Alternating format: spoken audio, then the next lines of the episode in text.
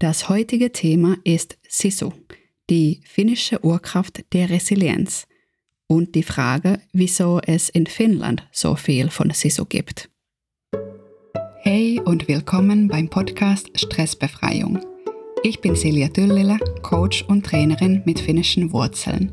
In jeder Folge begleite ich dich auf deinem Weg zu mehr kraftvoller Gelassenheit, damit du dich Schritt für Schritt stressfreier fühlst. Wenn du dich mit Finnland und den finnischen Menschen in irgendeiner Art und Weise beschäftigst, dann früher oder später läuft dir dieses Wort Sisu über den Weg. Sisu wird wahrscheinlich in jedem Buch erwähnt, das sich irgendwie mit dem finnischen Lebensgefühl beschäftigt. In der Regel wird Sisu als was Unbeschreibliches beschrieben und gleichzeitig als was Selbstverständliches für die finnischen Menschen. Etwas, das jeder kennt und was gleichzeitig sehr schwierig in Worte zu fassen ist. Als Sisu bezeichnet man in Finnland die Fähigkeit, sehr schwierige Situationen zu überstehen und sehr schwierige Herausforderungen zu überwinden.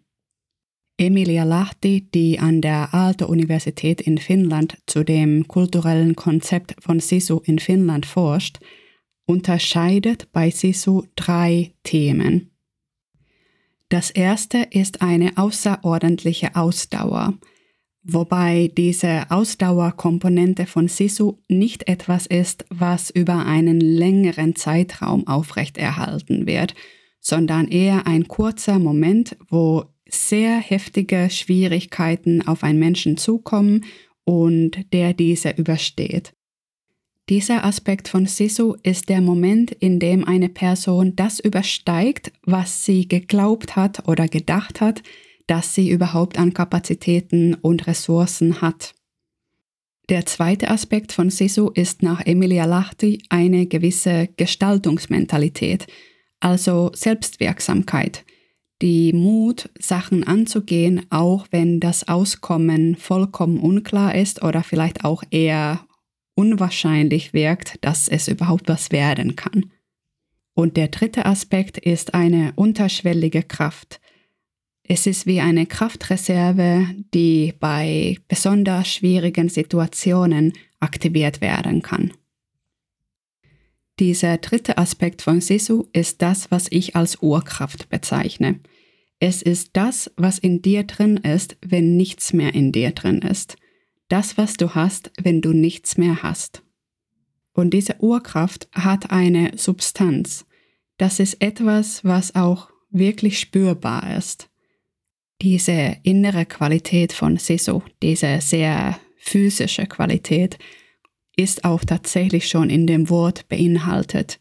Sisu stammt aus dem Wort Sisus, was so viel wie das Innere oder die Innereien bedeutet. Für mich ist es wie ein Felsen. Es ist was Hartes und Unnachgiebiges. Es ist etwas, was in den Momenten da ist, wenn alles andere verflogen oder aufgebracht ist. Etwas, worauf ich mich stützen kann. Und gleichzeitig ist es ein Ort, zu dem man nicht gerade leichtfertig gehen sollte. Es ist für absolute Notfälle da. Wenn wir jetzt Sisu und Resilienz in Verbindung miteinander bringen und schauen, wo genau Sisu zur Resilienz beitragen kann, dann ordne ich Sisu vor allem in den Bereich der Handlungskraft ein. Wir hatten ja bei der letzten Folge diese sechs Komponenten der Resilienz uns angeschaut. Erstens das Bewusstsein für sich und andere, zweitens der Ausgleich, drittens die Handlungskraft, viertens die Kunst des Sozialen, fünftens den Umgang mit Stress und sechstens die Lösungsorientierung. Und da ist Sisu vor allem in diesem Bereich der Handlungskraft.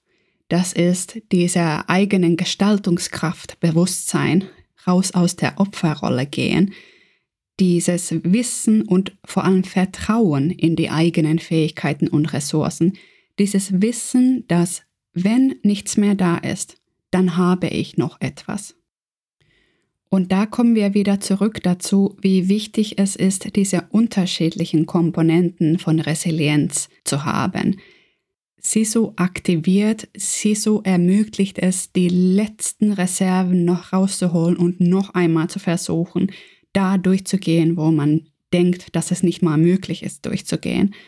Und das ist jedoch etwas, dass wenn nur dieser Aspekt von Resilienz da ist, dann kann es sehr schädigend für einen selber und für andere sein. Zusätzlich zu der Handlungskraft braucht es dieses Bewusstsein für sich und andere.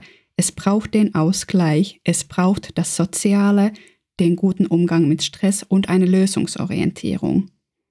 Und gleichzeitig sehe ich diesen Aspekt der Selbstwirksamkeit, diesen Aspekt des Vertrauens in die eigene Gestaltungsfähigkeit als die Grundlage von all dem. Sisu ist demnach eine Selbstwirksamkeitserwartung. Wenn du diese Überzeugung hast, dass du dein Leben meistern kannst aus eigener Kraft, dann wirst du auch in einer Krise nach einem Ausweg suchen, in dem festen Vertrauen, dass es einen gibt, egal wie klein, und dass der gangbar ist. Der Schmerz ist da, doch der lähmt dich nicht, denn du hast ja dein Sisu. Diese Urkraft, diese Kraftreserven, diese Substanz, das ist nicht etwas, was nur die finnischen Menschen haben. Diese Urkraft ist was universell Menschliches. Nur was anders bei den finnischen Menschen ist, ist das Vertrauen, dass es diese Urkraft gibt. Und da kommen wir zu dem kulturellen Geschichtenerzählen, zu der kollektiven Überzeugung. Du kriegst sie so, es ist wie ein Geschenk, nur dadurch, dass du finnisch bist. Du bist finnisch, also hast du sie so. Und das macht all den Unterschied.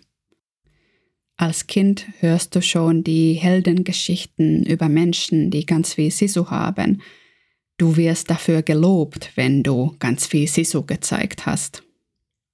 Und dieses Sisu-Konzept, das Sisu haben, wird immer wieder auf das Kollektive ausgeweitet.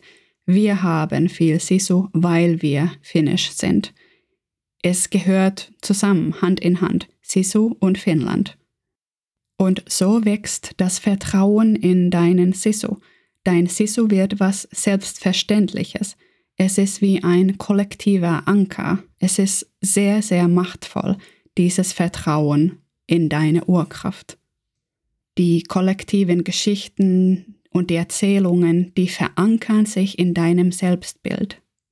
Und dann machst du natürlich diese Erfahrungen, weil Leben ist nun mal so. Es kommen schwierige Situationen und dann findest du diese Urkraft und du kannst es benennen. Du weißt es, ah, das ist es, das ist mein Sisu und das bestätigt sich wiederum.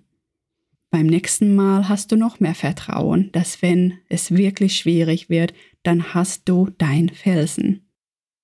Wenn wir jetzt nochmal zurück zu dieser Komponente der Resilienz kehren, nämlich zu der Handlungskraft, zu der dritten der sechs Komponenten, um diese Handlungskraft zu haben, um handlungskräftig zu sein, um selbstwirksam zu sein, das verlangt nicht von dir, dass du jedes Mal dafür deine Urkraft verwendest, dass du deine allertiefsten Reserven aktivierst.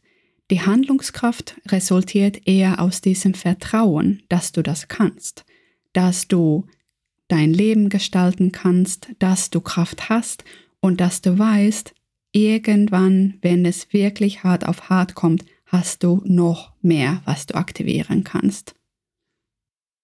Ich glaube, dass diese Gestaltungsmentalität, die auch ein Teil von diesem Sisu-Komplex ausmacht, dass das ganz stark mit diesem Vertrauen zusammenhängt. Dem Vertrauen, dass du deine Kraftreserven hast.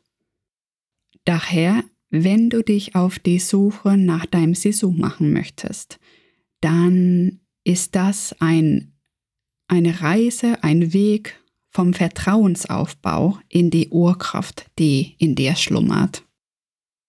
Eine mögliche Frage für den Anfang einer solchen Reise könnte sein, wenn du glaubst, dass du in dir drin nichts mehr hast, Was findest du dann in dir?